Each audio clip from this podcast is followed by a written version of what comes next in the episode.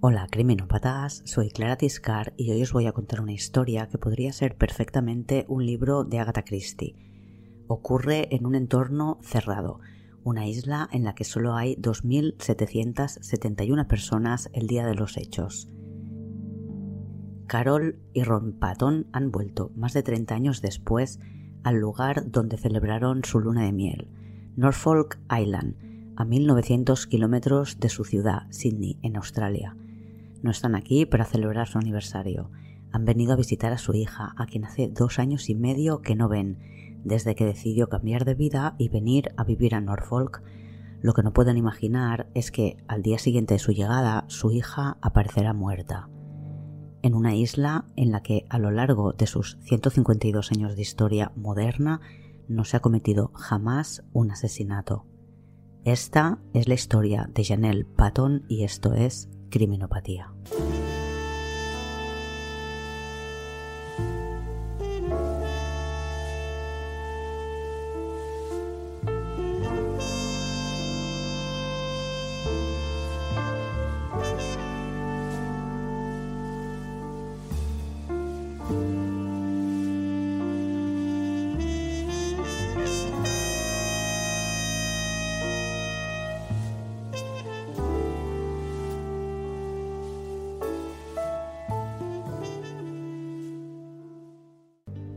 Es domingo 31 de marzo de 2002 y estamos en Norfolk Island.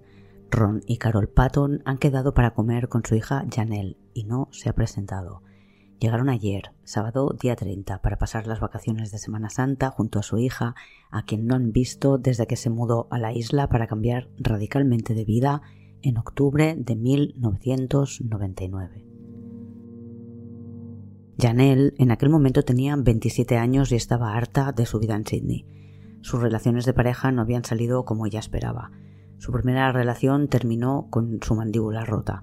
Todo el mundo creía que se lo había hecho su novio, pero ella dijo que era por una caída. Después de un tiempo en el que le costó recuperarse, conoció a otro chico con el que inició una relación que él no quiso que fuera más allá de algo casual.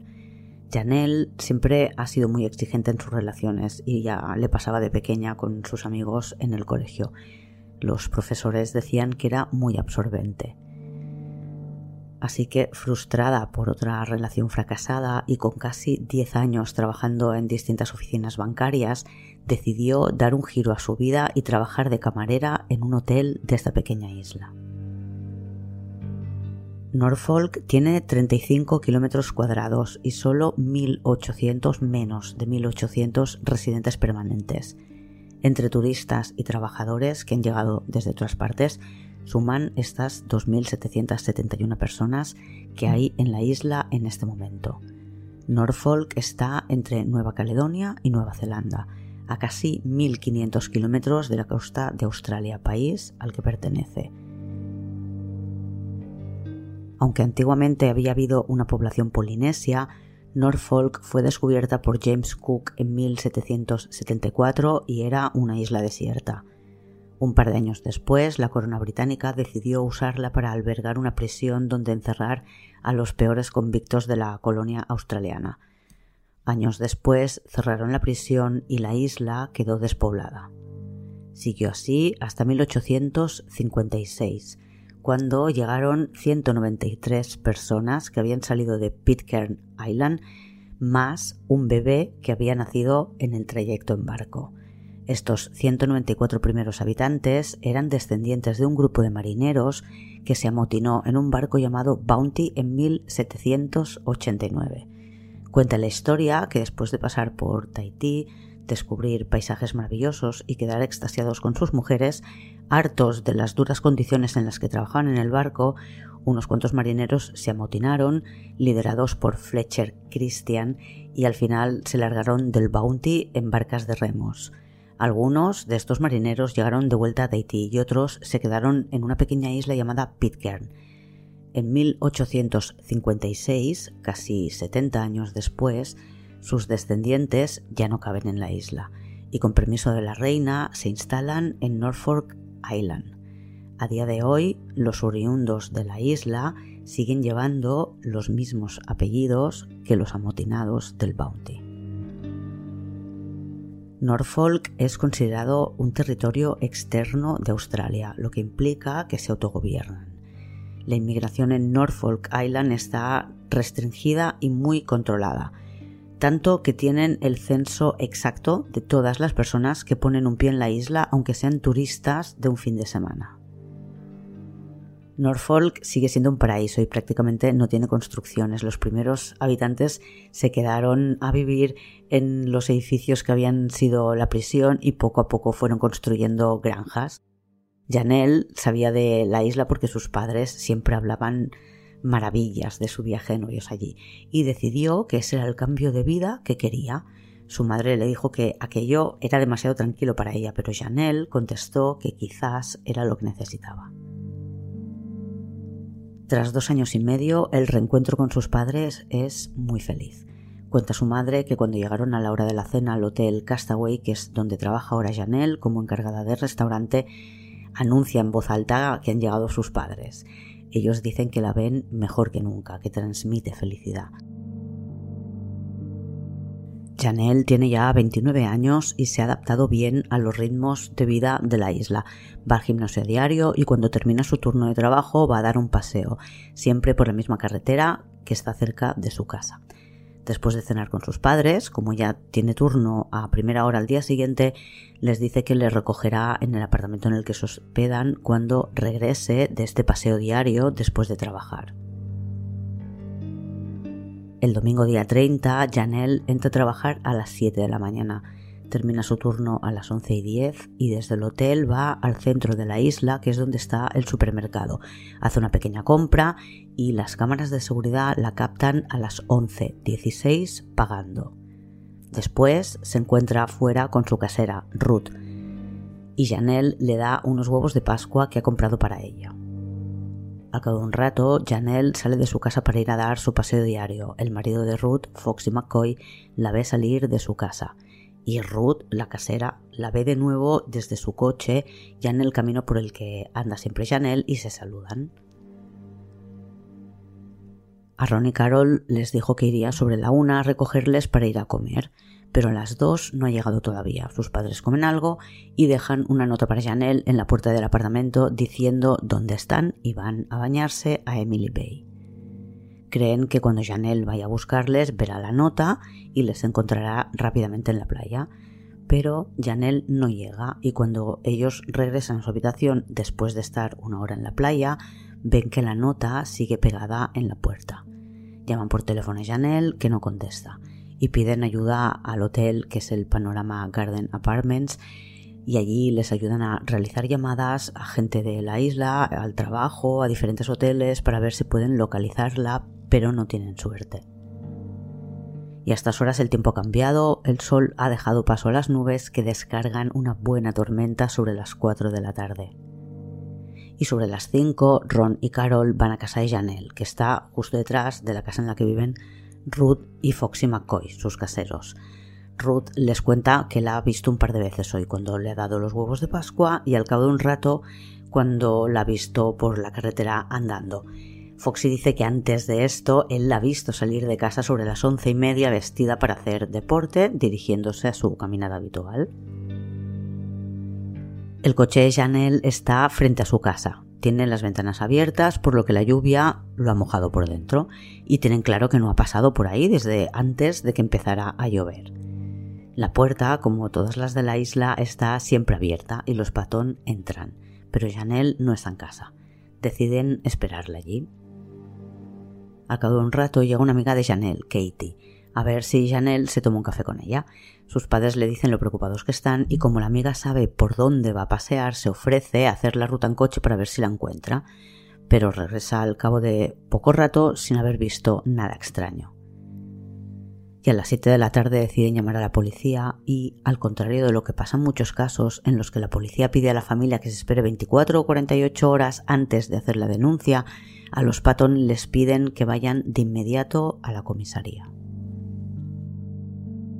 Una vez allí, les dicen que han encontrado un cadáver en el otro extremo de la isla.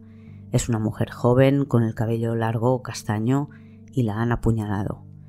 La mujer muerta no lleva identificación, pero para la policía de un lugar en el que de verdad, de verdad nunca pasa nada, sería muy sorprendente tener una mujer muerta y otra desaparecida el mismo día, por lo que la deducción rápida es que la persona a la que han encontrado unos turistas en una reserva natural llamada Cook Pit Waterfall tiene que ser Janelle. Pronto sabrán que lleva allí por lo menos desde las 4 de la tarde, antes de que empezara a llover, porque bajo el plástico que envuelve el cuerpo, la tierra no está tan mojada como alrededor. Y está en un parque muy, muy popular entre la gente de la isla y sobre todo los turistas. La han dejado en una pradera verde al lado de unos bancos. Está envuelta en un plástico negro. Unos turistas han visto el bulto por primera vez sobre las 4 de la tarde, antes de que empezara a llover. Su hijo, por lo visto, pasó cerca del cuerpo cuando fue a buscar la cámara al coche y vio que tenía forma de persona, pero pensó que era alguien echándose una siesta. Después de la lluvia, han acudido muchos niños a tirarse por la ladera con sus tablas de bodyboard. Incluso algunos se graban en vídeo y se ve a lo lejos el bulto envuelto en plástico.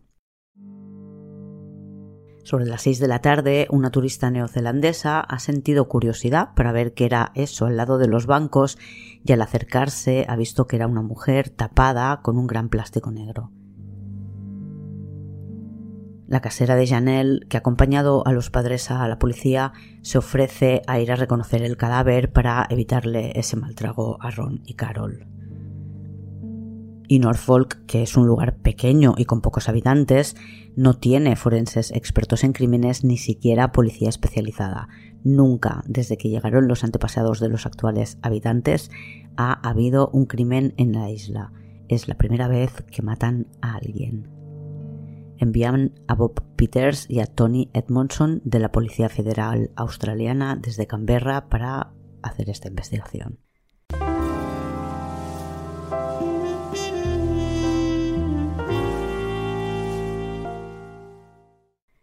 Rápidamente la policía es capaz de reconstruir los pasos de Janelle durante sus últimas horas de vida. Trabajó de 7 a 11, fue al supermercado, le regaló los huevos de Pascua a su casera, regresó a casa, se cambió de ropa y se fue a su caminata habitual. Foxy McCoy, el marido de Ruth, la vio marcharse a las once y media y a las once y cuarenta la ve Jodie Williams, una mujer que conduce por esa carretera con el objetivo de dormir a un bebé. Cinco minutos más tarde vuelve a pasar con el bebé dormido y ya no ve a Janelle en ningún lugar de Ruty Hill Road. La primera impresión que tienen los policías cuando ven el cadáver, aunque no tienen ninguna experiencia en asesinatos, porque son los policías locales los que la encuentran, es que ha sido un crimen sexual, porque Janelle tiene la ropa cortada de dentro para afuera. Le han cortado los shorts y la ropa interior. Por tanto, la deducción inmediata es que han abusado o intentado abusar de ella sexualmente. Y a primera vista ya ven que tiene muchas heridas, golpes y laceraciones. El dedo pulgar de la mano derecha lo tiene prácticamente seccionado. Es un tipo de herida habitual cuando te atacan con un cuchillo y tratas de sujetar la hoja para evitar que te apuñalen. La autopsia determinará que no hubo agresión sexual y que la causa de la muerte fue una puñalada en el lado izquierdo del tórax que le perforó el pulmón y una arteria. En total cuentan 64 heridas, muchas de ellas defensivas y algunas superficiales, como cortes en la cara. Tiene la pelvis rota y varias costillas fracturadas, parece que recibió muchos golpes. Además, tiene laceraciones en rodillas y hombros como si lo hubieran arrastrado. En la piel de Janelle encuentran trozos de pintura blanca que han asaltado de algún sitio, es pintura seca, y entre sus cabellos encuentran trozos de cristal verde como de botella de vino. El plástico en el que la han envuelto, que mide 3 por 4 metros y que se usa habitualmente en la construcción para proteger pilas de sacos o de materiales, tiene varias huellas dactilares. Una de ellas es la palma de una mano. En el plástico encuentran huellas de dos personas distintas. La policía solicita a todos los habitantes de la isla mayores de 10 años, ya sean temporales, fijos o visitantes, que rellenen un cuestionario sobre lo que hicieron el día 31 de marzo de 2002 con el objetivo de poder cruzar todos los datos y situar a todo el mundo en la isla. También solicitan huellas dactilares de forma voluntaria para poderlas cotejar con las encontradas en el plástico. La policía consigue 300 huellas para poderlas cotejar en la investigación.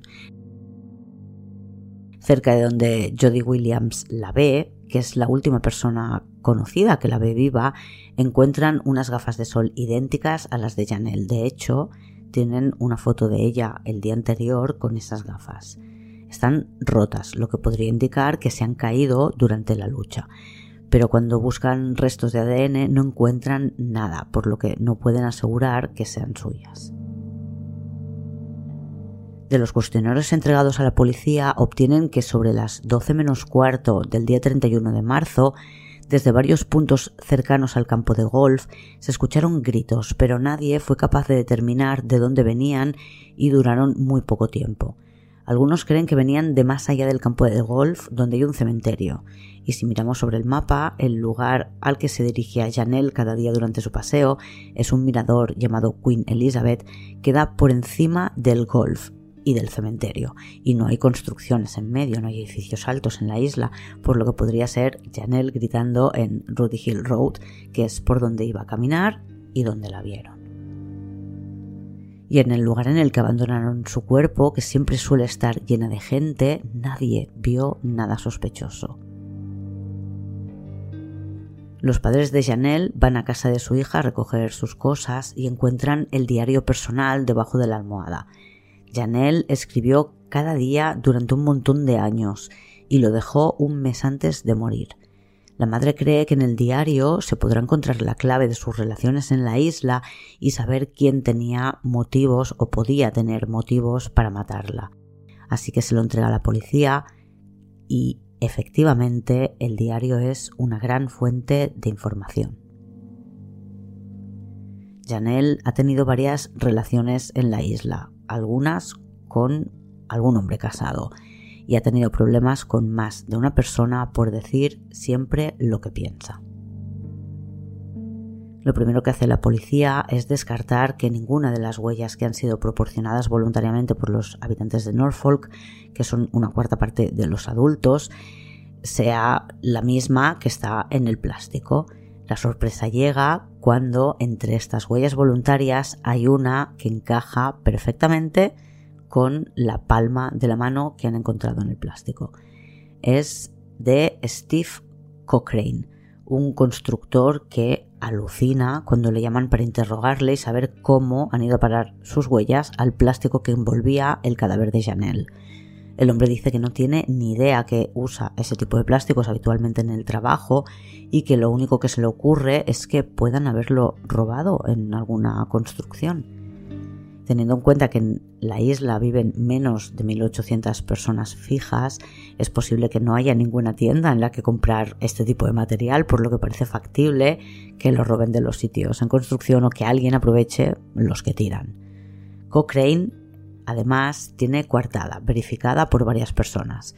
No hay nada que lo relacione más allá de la huella con el crimen o con Janelle, por lo que cae enseguida de la lista de sospechosos.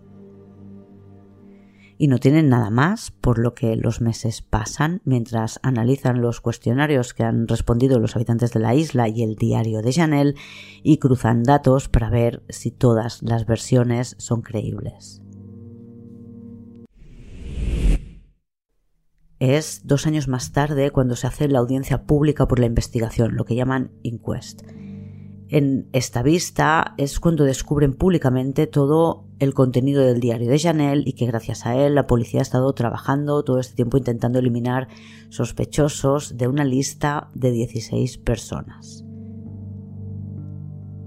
Las primeras personas consideradas sospechosas fueron los padres de Janelle, Ron y Carol Patton, parecía demasiada mala suerte que hubieran llegado a la isla y que al día siguiente su hija estuviera muerta. Era el primer crimen en 150 años de historia. pero los padres, tanto a la hora del crimen como a la hora en la que calculan que se transportó el cadáver, que apareció a más de 4 kilómetros de donde Janelle fue vista por última vez, y ellos no tenían vehículo, estaban en lugares en los que había más gente que les recuerda perfectamente. Por tanto, descartados. La número 3 de la lista era Susan Fields, que tenía 43 años y fue la primera persona a la que Janelle conoció en Norfolk. Fueron compañeras de trabajo y Susan ayudó a Janelle a buscar un lugar en el que vivir.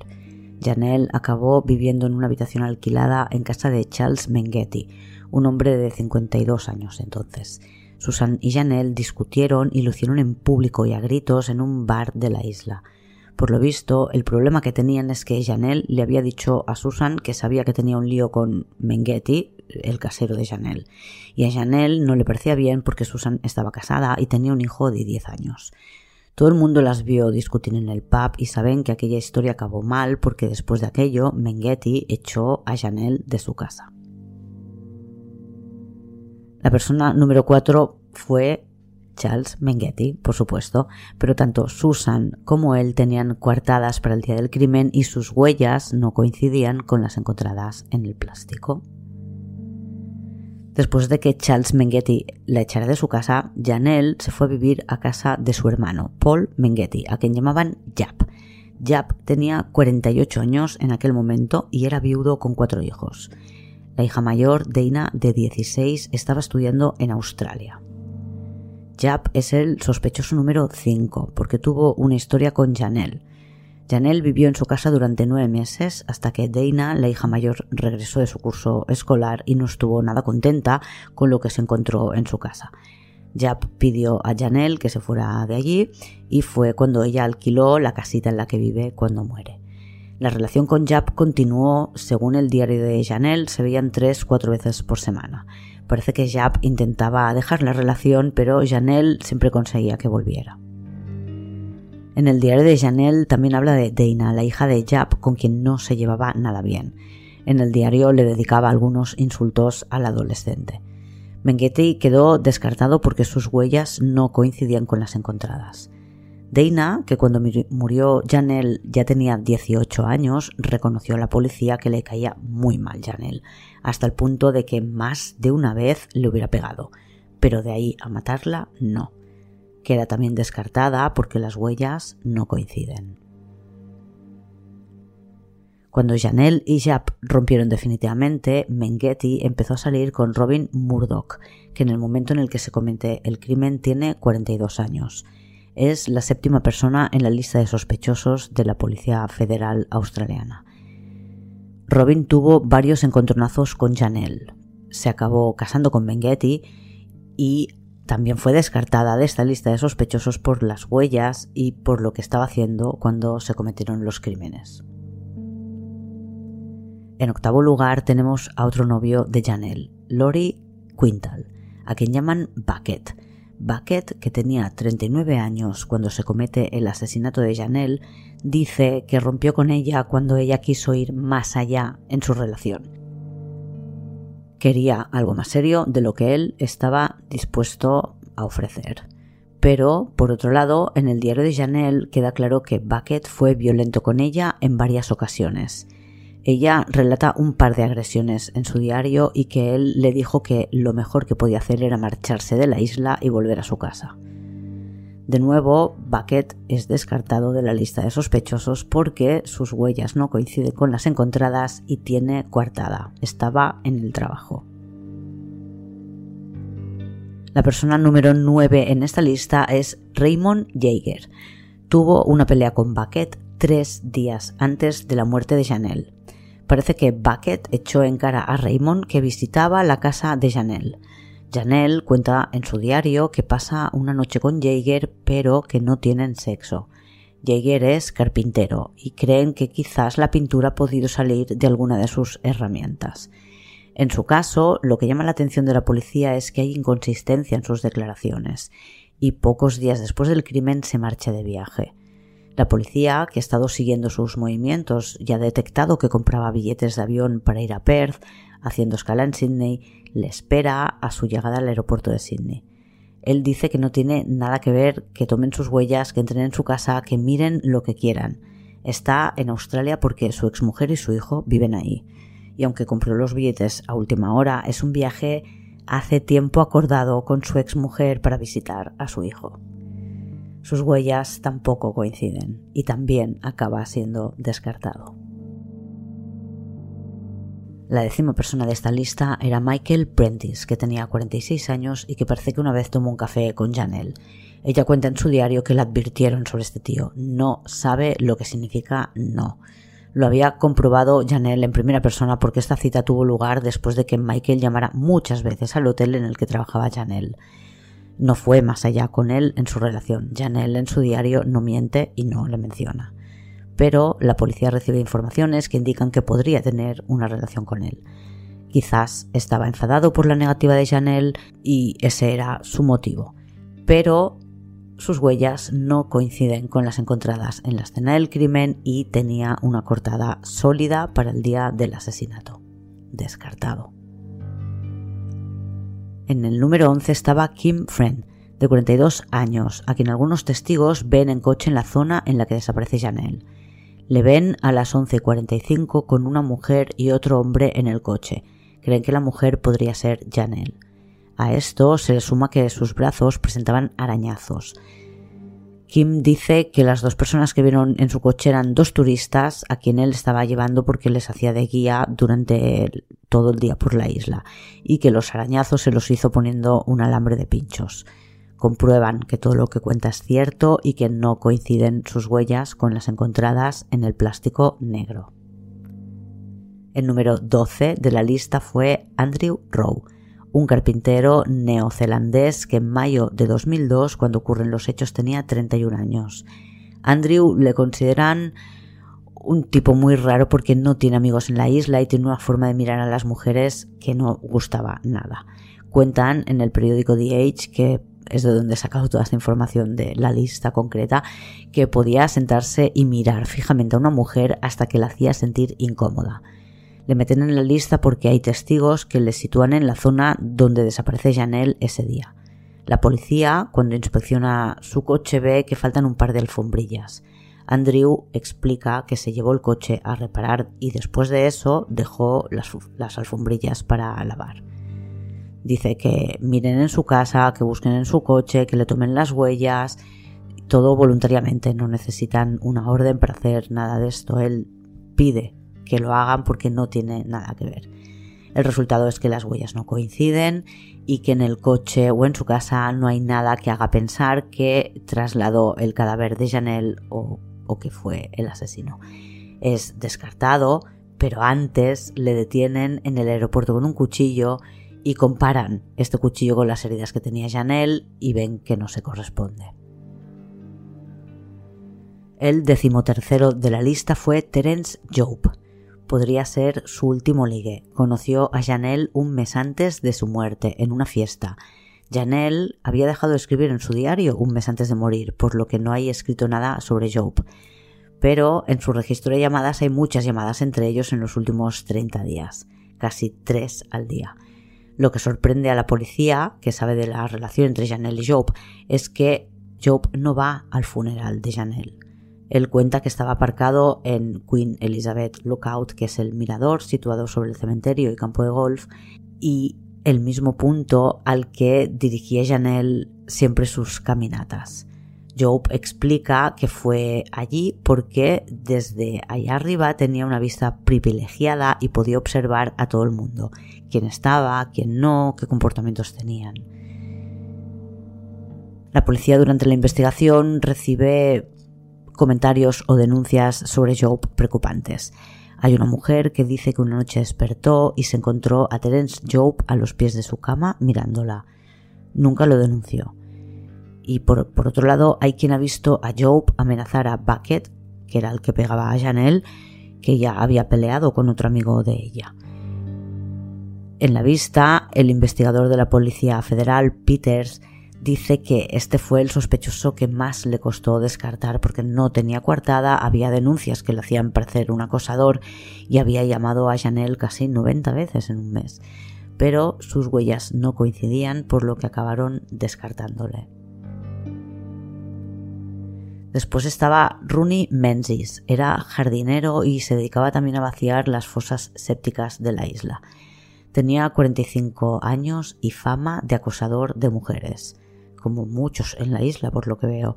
Se sabe que había intentado invitar a Janelle a tomar algo varias veces y siempre que lo hacía eh, era cuando ella estaba en la playa tomando el sol. Ella siempre le decía que no. Un día Menzies la siguió hasta su casa. Janelle había dicho a alguna amiga que había encontrado las cosas de su casa removidas, básicamente el cajón de su ropa interior. Recordad que no cerraban las puertas de ninguna casa. Menzies dice que hace tres meses que no habla con Janelle, pero hay testigos que le contradicen, que le vieron hablando con ella tres noches antes de su muerte. Hay bastantes datos que tienen que ver con tres noches antes de su muerte. La pelea de Bucket también tuvo lugar tres noches antes de su muerte y este hombre dice que la ha visto y después también os diré otro personaje que habla con ella esa misma noche. Casi hemos llegado al final. En el número 15 estaba Greg Magri, que era el mejor amigo de Janelle en la isla, su confidente le consideran sospechoso porque hay testigos que dicen haberle visto conduciendo por Ruty Hill Road el día que desaparece. Él lo niega, pero sus declaraciones tampoco son 100% consistentes. Cuentan los investigadores que cada vez que declara hay cambios, no demasiado radicales, pero que les hacen dudar de lo que les cuenta. El problema que tienen con él es que sus tiempos no acaban de encajar con las personas que tienen que corroborarlos pero de nuevo sus huellas no encajan y no hay nada aparte de estas inconsistencias que apunte a que él podría ser el autor. Dice que la vio tres noches antes de su muerte, lo que os decía hace un momento, que estaba feliz y sin preocupaciones, y que a Janelle jamás le preocupó su seguridad en la isla. En la casa de su amigo de Greg no encuentran nada, ni en su ropa, ni en su coche, nada que apunte a que podría tener algo que ver con la muerte de Chanel y las huellas tampoco coinciden. En último lugar, el número 16 tenemos a Steven Cochrane.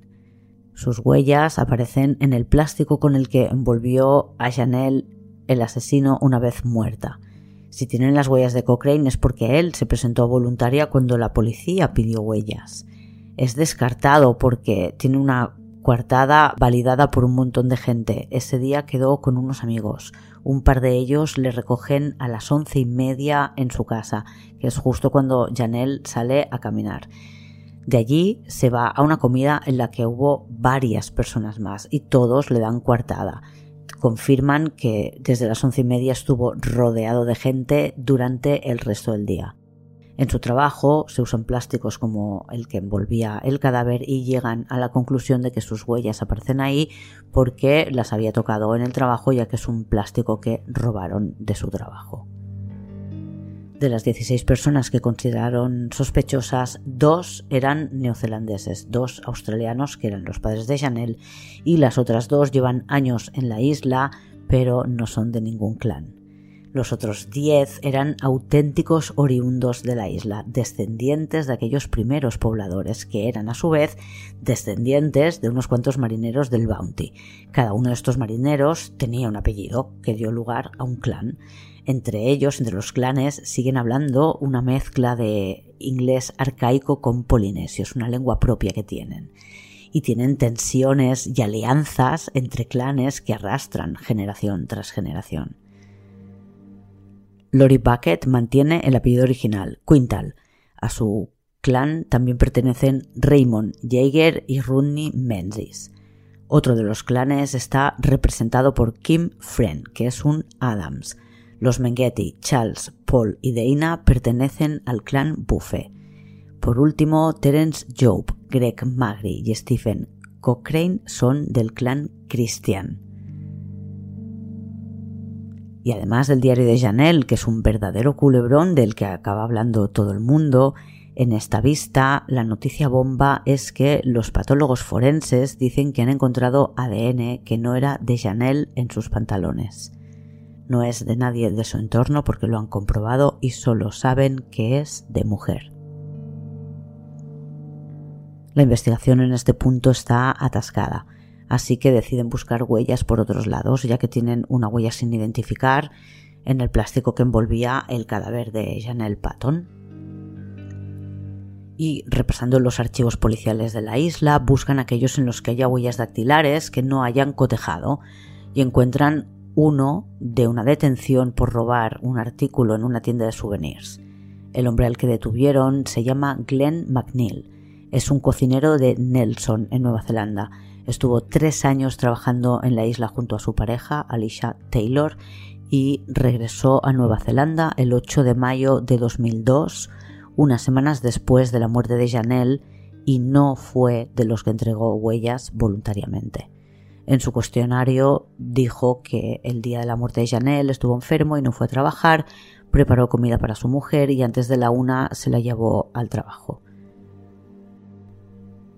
y las huellas de Glenn coinciden con las encontradas en el plástico que no habían conseguido identificar todavía.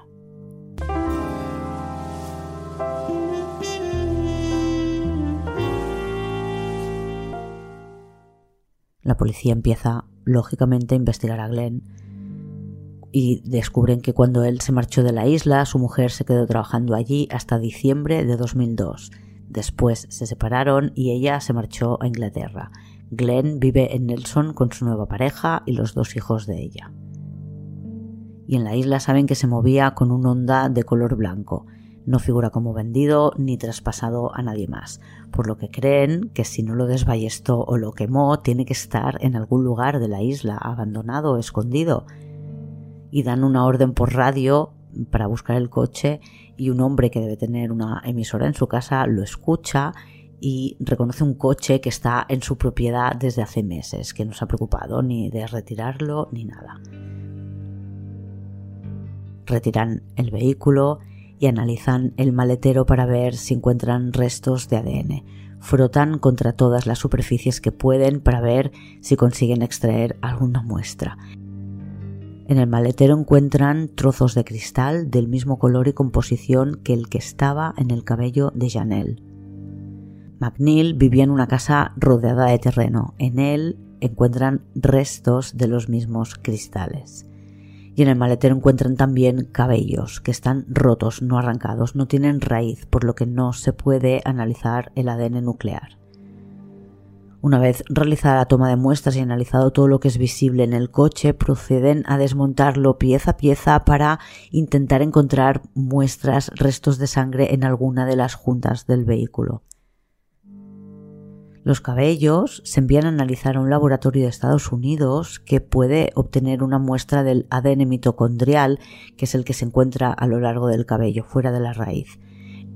Este ADN siempre es de procedencia materna, por lo que envían al laboratorio una muestra de ADN de Carol Patton, su madre, para compararla. Esperan el resultado durante un año y viendo que no llega, deciden viajar, recoger la muestra y llevarla a otro laboratorio que prometa un resultado más rápido. Finalmente obtienen esa confirmación. El cabello encontrado en el maletero del coche de Glenn pertenece a alguien de la familia materna de Janelle. El siguiente paso es comprobar con sus familiares, empezando por su padre, que ninguno de ellos ha estado nunca cerca del coche de Glenn McNeil para asegurarse que solo puede ser de Chanel. Mientras ocurre todo esto, la policía neozelandesa tiene vigilado al sospechoso que vive en Nelson con su nueva pareja y trabaja como cocinero. Glenn McNeil es arrestado en febrero de 2006, casi cuatro años después de la muerte de Janelle Patton. La policía llama a la puerta de su casa y le dicen que está detenido él responde con tranquilidad, les da el pasaporte cuando se lo solicitan y se viste para marcharse con los agentes.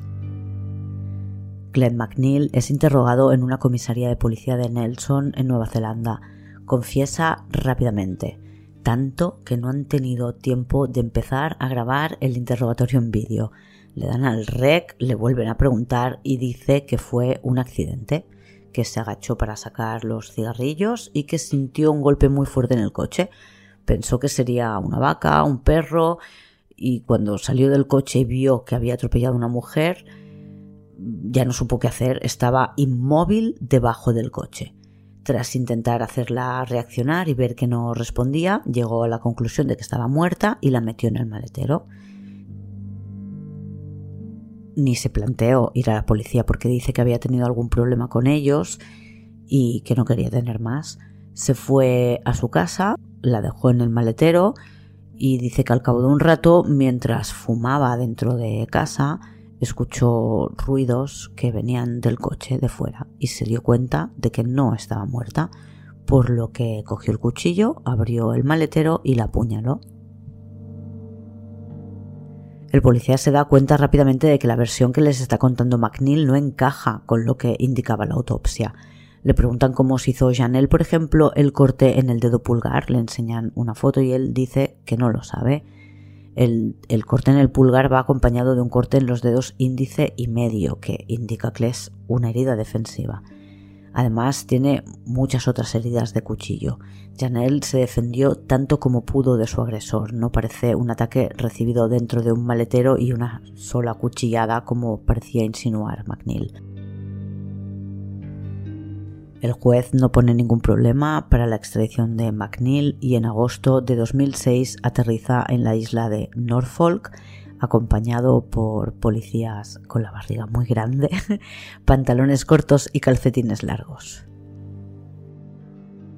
En las vistas preliminares hay una testigo sorpresa que dice que está convencida de que a Janelle la mató la mujer de Glenn McNeil, porque la vio discutir con alguien que quedaba oculto tras unos arbustos y mover el brazo así balanceándose sin que ella llegara a ver lo que tenía en la mano. Asumió que estaba peleando con su marido, pero después cuando la vio de cerca notó que tenía salpicaduras rojas en la ropa y le preguntó si estaba bien. Alicia le quitó importancia y dijo que era pintura roja. Esta mujer dice que no dijo nada antes porque nunca creyó que tuviera nada que ver hasta que vio al marido detenido y lo recordó todo.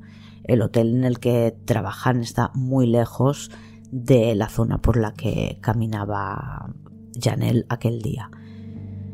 Pero parece que Alicia y esta mujer trabajaban juntas y un día Janelle entró en el bar donde trabajaban y preguntó por Alicia. Habló con esta mujer porque Alicia no estaba en el bar y le hizo varias preguntas sobre el marido de Alicia, Glenn. Valoran la opción de llevar esta mujer como testigo en el juicio, pero finalmente es descartada para testificar porque unos meses después cambia su versión y dice que a Janelle la mataron los extraterrestres, el diablo o algo así. A la mujer de McNeil le interrogan en Inglaterra. Ella cuenta que él se marchó de Norfolk porque tenía que ir a la boda de su hermano y que una vez en Nueva Zelanda consiguió trabajo y decidió no volver. Ella se quedó porque tenía un contrato en la isla y cuando terminó medio año más tarde, Glenn se había enamorado de otra, de su mujer actual. Se divorciaron y ella un par de años después se marchó a Inglaterra y dice que nunca vio nada sospechoso en Glenn, ni el día que ocurrió ni después. El juicio tiene lugar en febrero de 2007. Es el primer juicio por asesinato en la isla.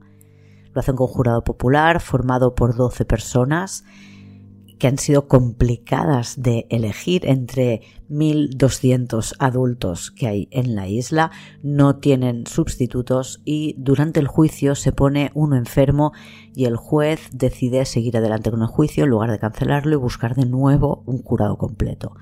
Desde ese momento es un jurado de 11 personas, por lo que ya no puede dar como resultado un juicio nulo al no haber posibilidad de empate entre jurados. McNeil niega que fuera él, se declara inocente, dice que hizo la confesión a la policía, que está grabada en vídeo y se muestra en el juicio, en un muy mal momento de su vida, que le dijo a la policía lo que creía que querían escuchar, que la información que les dio la había obtenido de las noticias, que hacía meses que había perdido su trabajo, que tenía problemas económicos y que había intentado suicidarse. Y el día que le detienen es el primero que, que está en casa después de salir del hospital. El abogado de McNeil dice que las pruebas apuntan a que fue una mujer quien asesinó a Chanel. El ADN encontrado es de una mujer sin identificar. Recuerdan que la confesión de McNeil no encaja con las heridas que presenta y la hipótesis del tipo de ataque que, que presenta la fiscalía también. Dice además que el ataque fue muy agresivo, que suele ser así cuando hay motivos personales y que su defendido Glenn McNeil nunca llegó a conocer a Janelle. Los forenses dicen que Janelle no fue atropellada, no tiene lesiones que sean compatibles con un atropello, y dicen que el coche que conducía McNeil era bajo, que no es posible que a velocidad atropelles a alguien y que termine debajo del coche. Esa persona lo lógico es que salga disparada y golpee el capó o pase incluso por encima del vehículo. Cuando quedan debajo del vehículo es cuando no hay mucha velocidad. La teoría del fiscal es que McNeil, que había tomado marihuana ese día y que era usuario habitual de anabolizantes, que dicen que despiertan la agresividad, se encontró con Janelle en el camino, le gustó, fingió que le preguntaba una dirección o quizá intentó ligar directamente con ella y allí mismo la agredió. La rotura de pelvis y de costillas es compatible con patadas. Después creen que la dejó inconsciente y se la llevó a otro lugar donde la mató con el cuchillo. Creen que Janelle recuperó la conciencia en el maletero y que cuando él lo abrió, ella intentó escapar y entonces pues de ahí las, las marcas de arrastre y todas las heridas defensivas que presenta. El jurado le considera culpable y es sentenciado a 24 años de cárcel, con 18 de cumplimiento mínimo antes de que pueda solicitar la condicional. Después del juicio, Greg Magri, el amigo confidente de Janelle, dice que está seguro de que Glenn y Janelle se conocían. Explica que les vio una vez a él y a su mujer en casa de Janelle y que se tenían que conocer de antes porque aparecieron de sorpresa en su casa a tomar algo a las 11 de la noche. Greg dice que nunca lo contó porque nadie se lo preguntó antes, ni durante la investigación ni durante el juicio. Fue la prensa la que se lo preguntó después. McNeil apela el resultado del juicio. Usa la baza del jurado de 11 personas en lugar de 12, pero la apelación es rechazada en mayo de 2008. Más tarde intentará apelar a la Corte Suprema, pero no se acepta la apelación. Y un tiempo después, McNeil contó que no había sido él, que a Janelle la mataron un traficante y su mujer, la mujer del traficante. A él le dejaron el cadáver y el encargo de deshacerse de él. A un documentalista neozelandés, Bruce Bryan, le dio los nombres de estas dos personas y explicó que les debió un favor y que amenazaron con matar a su familia si no escondía el cadáver o les denunciaba. El documentalista cotejó con un patólogo forense las pruebas de la autopsia que concluyó que el crimen no pudo ser cometido por una sola persona.